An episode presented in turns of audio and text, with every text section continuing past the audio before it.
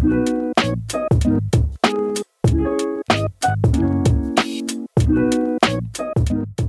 danke fürs Einschalten und willkommen zur 35. Episode von Let's Talk Online Marketing, dem Internet Marketing Podcast für Dienstleister. Mein Name ist Kai Bader. In dieser Ausgabe reden wir über Landing Page Optimization. Schon 35 Episoden und wir haben noch nie so richtig über Landing Pages gesprochen. Das habe ich letzte Woche erschreckend festgestellt und ja, das geht natürlich gar nicht, denn Landing Pages sind insbesondere für Dienstleister das Instrument zur Lead-Generierung. Die Realität sieht ungefähr so aus. Ein paar deiner Website-Besucher werden zu Leads. Das heißt, sie abonnieren zum Beispiel deinen Newsletter oder führen sonst eine Conversion durch. Aber der weit größere Teil der Website-Besucher bleibt einfach passiv und macht gar nichts. Heute soll es darum gehen, wie du den Anteil an Website-Besuchern, die aktiv werden und konvertieren, erhöhen kannst. Und deswegen reden wir heute über Landingpages und ein paar typische Fehler, die ich in der Praxis immer wieder sehe. Landingpages sind, wie gesagt, eines der wichtigsten Instrumente für die Lead-Generierung, aber auch gleichzeitig eine Sache im Online-Marketing, der viel zu wenig Beachtung geschenkt wird. Besonders Anfänger unterschätzen das Thema gerne mal, konzentrieren sich sehr stark auf die Anzeigen, also darauf, den Traffic zu holen und kümmern sich dann viel zu wenig darum, was die Besucher denn dann tun, sobald man sie mal auf der Website hat. Und das Ergebnis ist, die meisten Landingpages, die man so sieht, sind, gelinde gesagt, wenig überzeugend. Daran möchte ich heute etwas ändern, denn die Fehler, die in der Praxis so gemacht werden, sind eigentlich relativ einfach zu beheben und absolut vermeidbar. Deswegen werde ich mal ein paar der typischen Fehler durchgehen, die ich in der Praxis immer wieder sehe und dir versuchen zu erklären, wie du es besser machen kannst. Dadurch kannst du die Performance deiner Landingpages steigern und die Qualität deiner Leads erhöhen. Aber damit ich auch sicher sein kann, dass du und ich dasselbe meinen, wenn wir über Landingpages sprechen, noch kurz die Erklärung, was ich unter einer Landingpage verstehe. Theoretisch kann ja jede Seite eine Landingpage sein.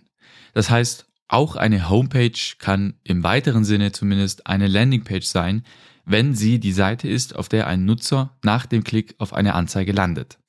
Aber wenn ich jetzt Landingpage sage, dann meine ich eine eigenständige Webseite, die speziell für eine Marketing- oder Werbekampagne erstellt wird. Achtung, Webseite, nicht Website, also eine spezielle Unterseite innerhalb deiner Website, auf der der Besucher landet, nachdem er oder sie auf einen Link in eine Anzeige geklickt hat. Ob der Besucher jetzt über Google, Facebook oder von sonst irgendwo kommt, ist eigentlich egal, solange er über eine Marketingkampagne auf diese Landingpage kommt. Der Unterschied von einer Landingpage zu irgendeiner anderen Seite innerhalb deiner Website ist, dass eine Landingpage auf einen einzigen Fokus oder ein spezifisches Ziel ausgerichtet ist. Andere Webseiten haben meist mehrere Ziele. Landingpages haben ein ganz bestimmtes Ziel. Sie sind also auf eine bestimmte Conversion optimiert und lassen sich dadurch viel effektiver für Lead-Gen-Kampagnen oder generell für alle Kampagnen einsetzen. Okay, jetzt da wir uns einig sind, kommen wir auch gleich zum ersten und wahrscheinlich einem der wichtigsten Fehler überhaupt. Der da lautet, überhaupt keine Landingpage erstellen. Das ist wahrscheinlich das Schlimmste, was man überhaupt tun kann. Ich sehe immer wieder, wie Unternehmen beispielsweise Google Suchanzeigen schalten und als Landingpage einfach die Homepage, also die Startseite, angeben. Deswegen war mir auch wichtig, nochmal zu definieren, was eine Landingpage im engeren Sinne eigentlich ist.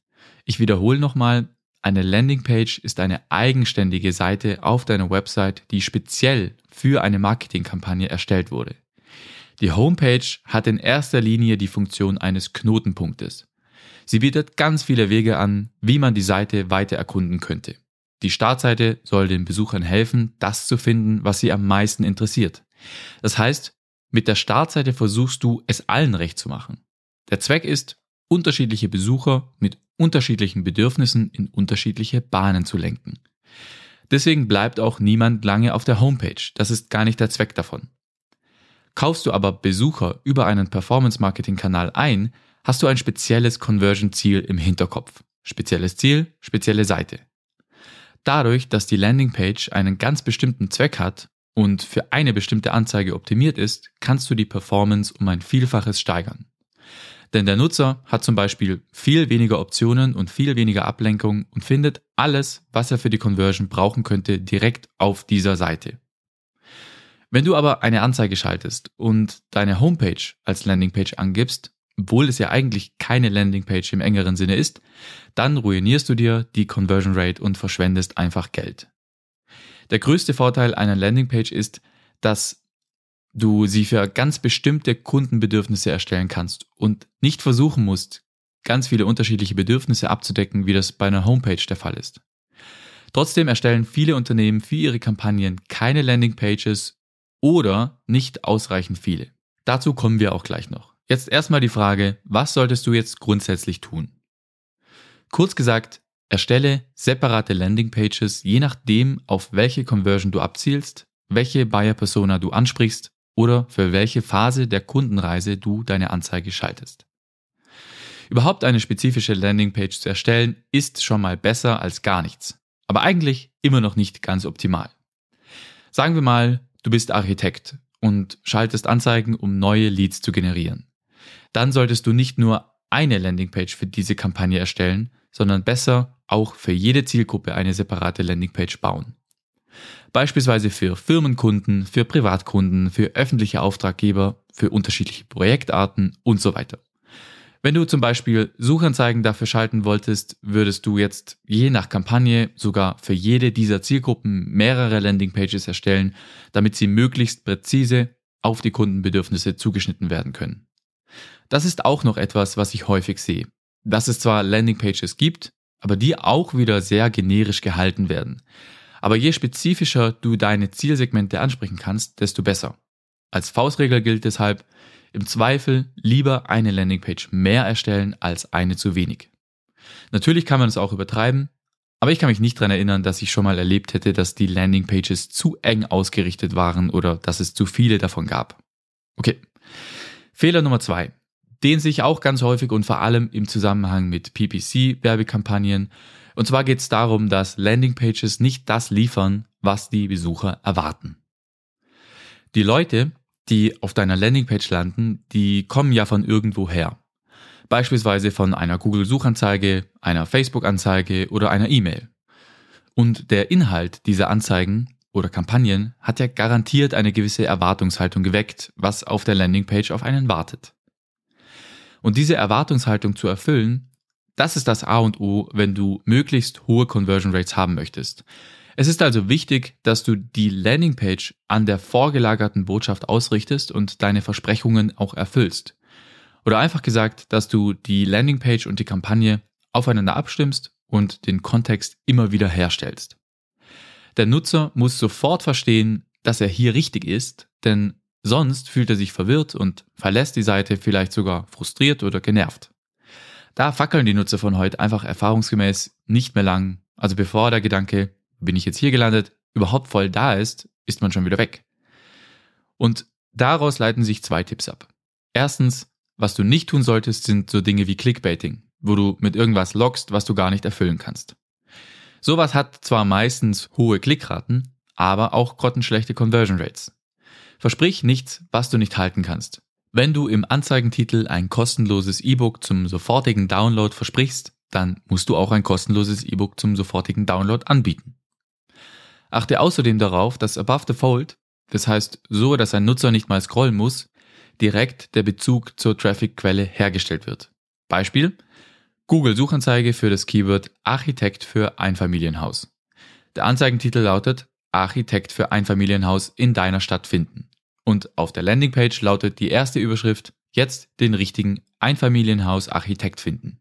Nur so ein kleines Beispiel, damit klar wird, was ich meine. Wenn du das so machst, ist das Ganze kongruent. Man spricht in dem Zusammenhang auch vom Message Match. Also, hol den Nutzer dort ab, wo er herkommt und stelle sicher, dass deine Werbebotschaft aufgegriffen wird und du die Intention des Nutzers erfüllst. So erhöhst du ganz einfach die Conversion Rate, weil die Nutzer sofort erkennen, dass sie an der richtigen Stelle sind. Fehler Nummer drei: Der Sinn deiner Landingpage ist es ja, Leads zu generieren oder allgemein gesagt bestimmte Conversion-Ziele zu erreichen. Damit du deine Website-Besucher aber auch dazu bekommst, diese Aktionen durchzuführen, musst du sie dazu auffordern und ihnen sagen, was sie tun sollen. Klingt ein bisschen verrückt, aber es funktioniert wirklich so einfach. Allein die direkte Aufforderung, etwas zu tun, führt dazu, dass viele Leute das auch tun. Deswegen braucht jede Landingpage einen Call to Action, kurz CTA. Das ist ein kurzer Satz, der die Besucher zu einer gewünschten Aktion anleitet. So ein Call to Action kann der entscheidende Faktor sein, um deine Besucher dazu zu bringen, diese Aktion durchzuführen. Ich habe in Episode 6 auch schon mal ausführlich über CTAs gesprochen und genau erklärt, was jetzt einen guten Call to Action ausmacht. Jedenfalls, um das Ganze abzukürzen, ein häufiger Fehler auf Landingpages ist es, entweder zu viele unterschiedliche CTAs zu verwenden und so den Effekt kaputt zu machen, oder die CTAs insgesamt zu schwach zu formulieren. Und im Wesentlichen kommt es bei Call to Actions auf drei Dinge an. Die Optik, die Platzierung und den Inhalt. Achte erstens darauf, dass deine CTAs auffallen. Sie dürfen nicht im Website-Design untergehen, sondern sollten farblich durch viel Kontrast und durch angemessene Größe hervorstechen. Ein Call to Action, zum Beispiel in Form eines Buttons, ist im Prinzip wie ein klassischer Störer, den man aus der Werbung kennt, also diese dicken, grellen Dinger. Zweitens die richtige Platzierung. Gute Stellen für deinen CTA sind der Anfang der Seite gleich unter dem Header, nochmal am Ende von Seiten und zum Beispiel in einem Pop-up. Aber wie immer gilt auch hier, einfach testen. Pop-ups zum Beispiel würde ich auf jeden Fall testen, weil sie sich oft auch negativ auf die Conversion Rate auswirken. Muss nicht sein, manchmal haben sie auch sehr positive Effekte, deswegen einfach testen. Und drittens kommt es darauf an, dass der CTA überzeugend formuliert ist und den richtigen Nerv trifft, also das richtige Bedürfnis anspricht und den Nutzen klar macht.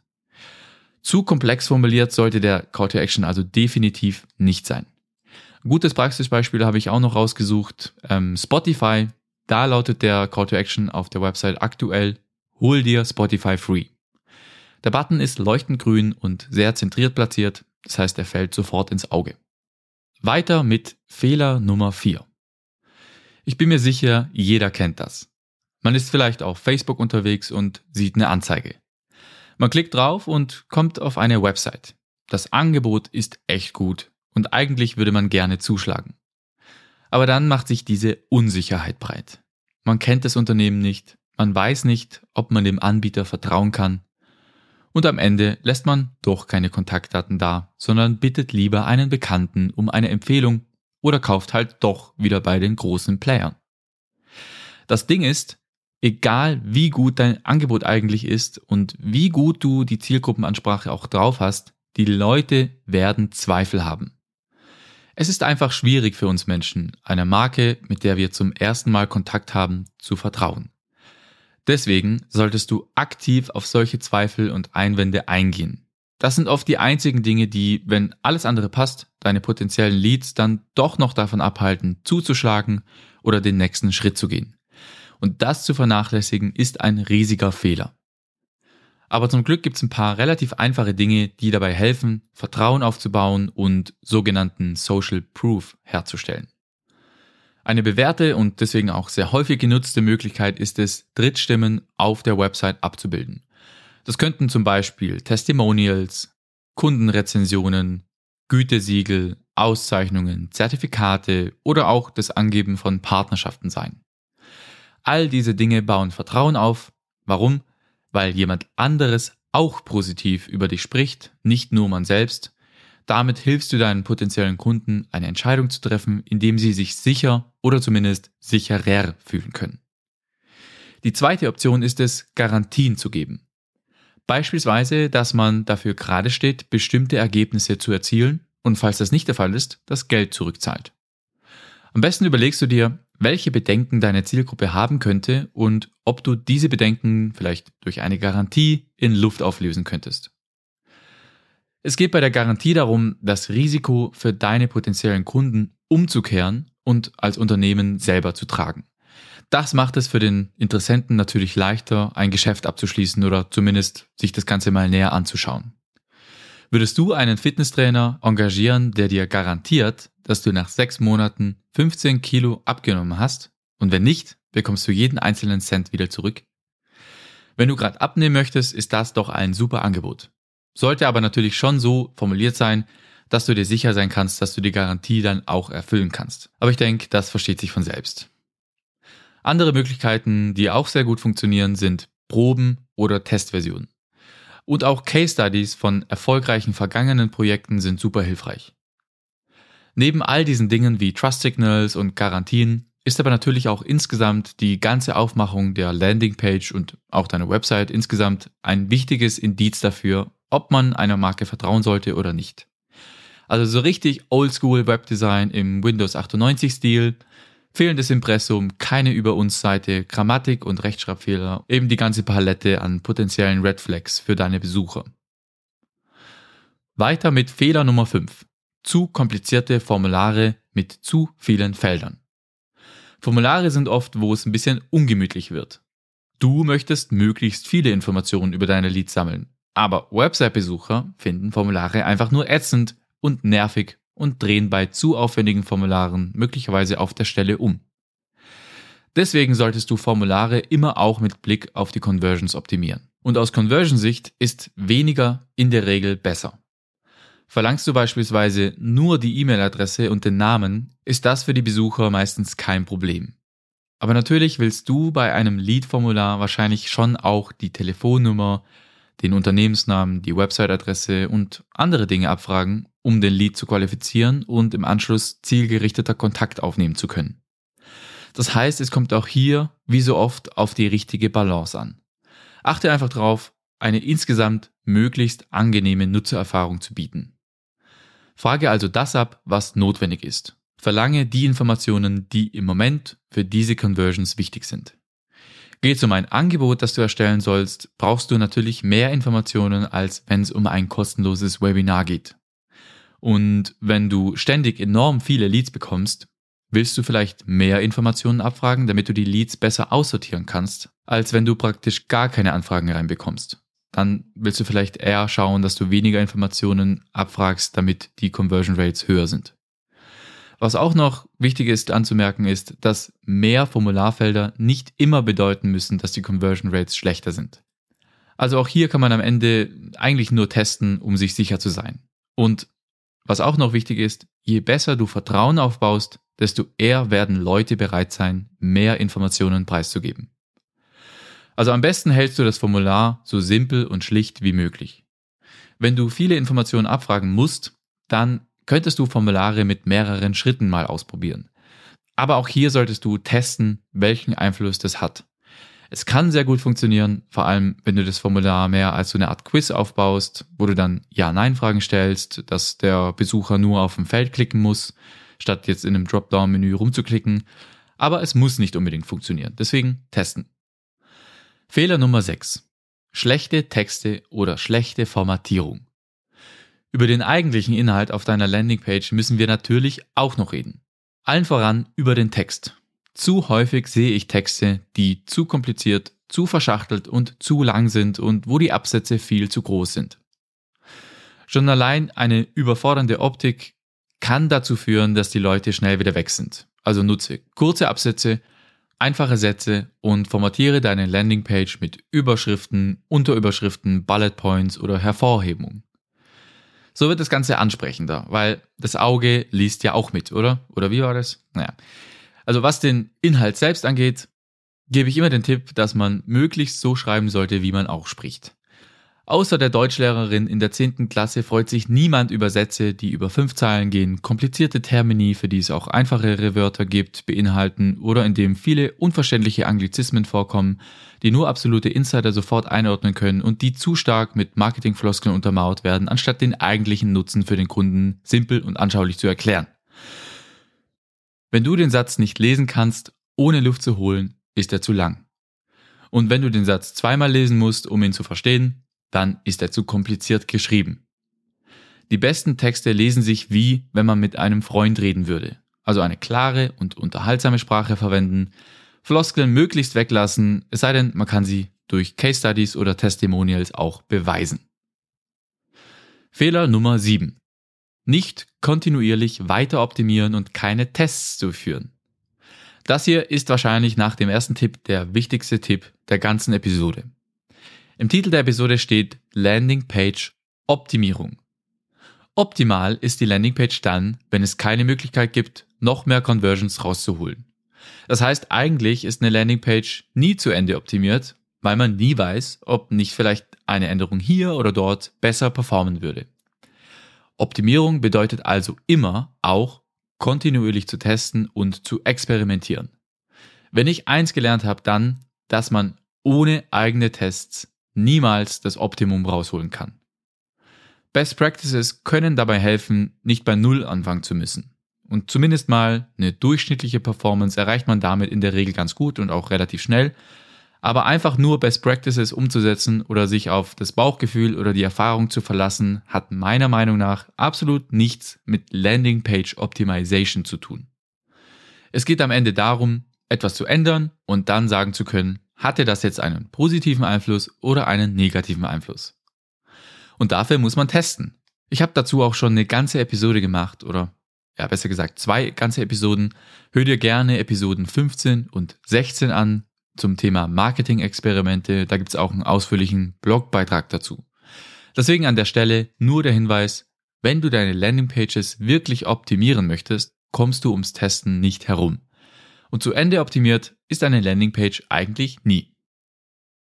So, da haben wir sie, meine sieben häufigsten Praxisfehler, wenn es um Landingpages geht. Jetzt habe ich aber noch ein paar schnelle Bonustipps für dich, die sich lohnen, mal auszuprobieren oder mit einem AB-Test zu testen. Erstens, je schneller deine Website lädt, desto besser konvertiert sie. Das heißt, optimiere deine Landingpages auch technisch gesehen für hohe Website-Geschwindigkeiten. Es wird umso wichtiger, je mehr Traffic über mobile Endgeräte kommt. Zweitens, bleib authentisch. Zeige statt hämisch grinsenden Fremden auf Stockbildern besser deine eigenen Mitarbeiter. Generell solltest du auch bei deinem Hero Shot, also der visuellen Präsentation oder der Illustration deiner Leistung, darauf achten, dass diese relevant ist und die richtigen Emotionen vermittelt. Drittens, blende bei Landingpages die Navigationsleiste aus. Oder anders gesagt, teste mal, ob das für dich funktioniert. Navigationsleisten können dazu führen, dass Besucher sich umschauen und deine Website erkunden, also abgelenkt werden. Dasselbe gilt auch für die Links im Footer. Ist jetzt nicht immer so, aber zumindest könnte das Ausblenden von Navigation und Futterlinks einen krassen Einfluss haben, es bietet sich zum Beispiel an, im Header nur oben links das Logo stehen zu lassen und rechts oben den Call to Action als Button abzubilden. Kannst auch noch eine Telefonnummer oder so mit anzeigen, eben alles, was auf dieser Landingpage wirklich relevant ist, aber halt nicht die komplette Palette an Links für die ganze Website, weil die Wahrscheinlichkeit, dass Nutzer dann tun, was sie wollen und sich umschauen, ist relativ hoch und dann hat man am Ende doch schnell vergessen, was man eigentlich tun wollte. Viertens, Website Chat Bubbles können Sinn ergeben, wenn du zum Beispiel eine komplexe Leistung oder so hast. Ist zumindest auch mal eine Idee, das auszuprobieren und zu schauen, ob das angenommen wird und vielleicht den einen oder anderen Interessenten dazu ermutigt, doch seine Kontaktdaten dazulassen. Okay, das waren zum Abschluss jetzt noch ein paar Quick-Tipps. Ja, ich hoffe, ich konnte dir in dieser Episode den einen oder anderen Impuls mitgeben, mit dem du deine eigenen Landingpages optimieren kannst, damit du zukünftig mehr Conversions generierst. Wenn du selbst noch ein paar coole Tipps hast, dann schreib mir gerne an podcast.kaibader.marketing. Ich freue mich auch über dein Feedback und deine Bewertung bei deiner Podcast-App. Und in dem Sinn wünsche ich dir viel Erfolg und Spaß beim Umsetzen der Tipps. Wir hören uns nächste Woche wieder. Danke fürs Reinhören. Ciao.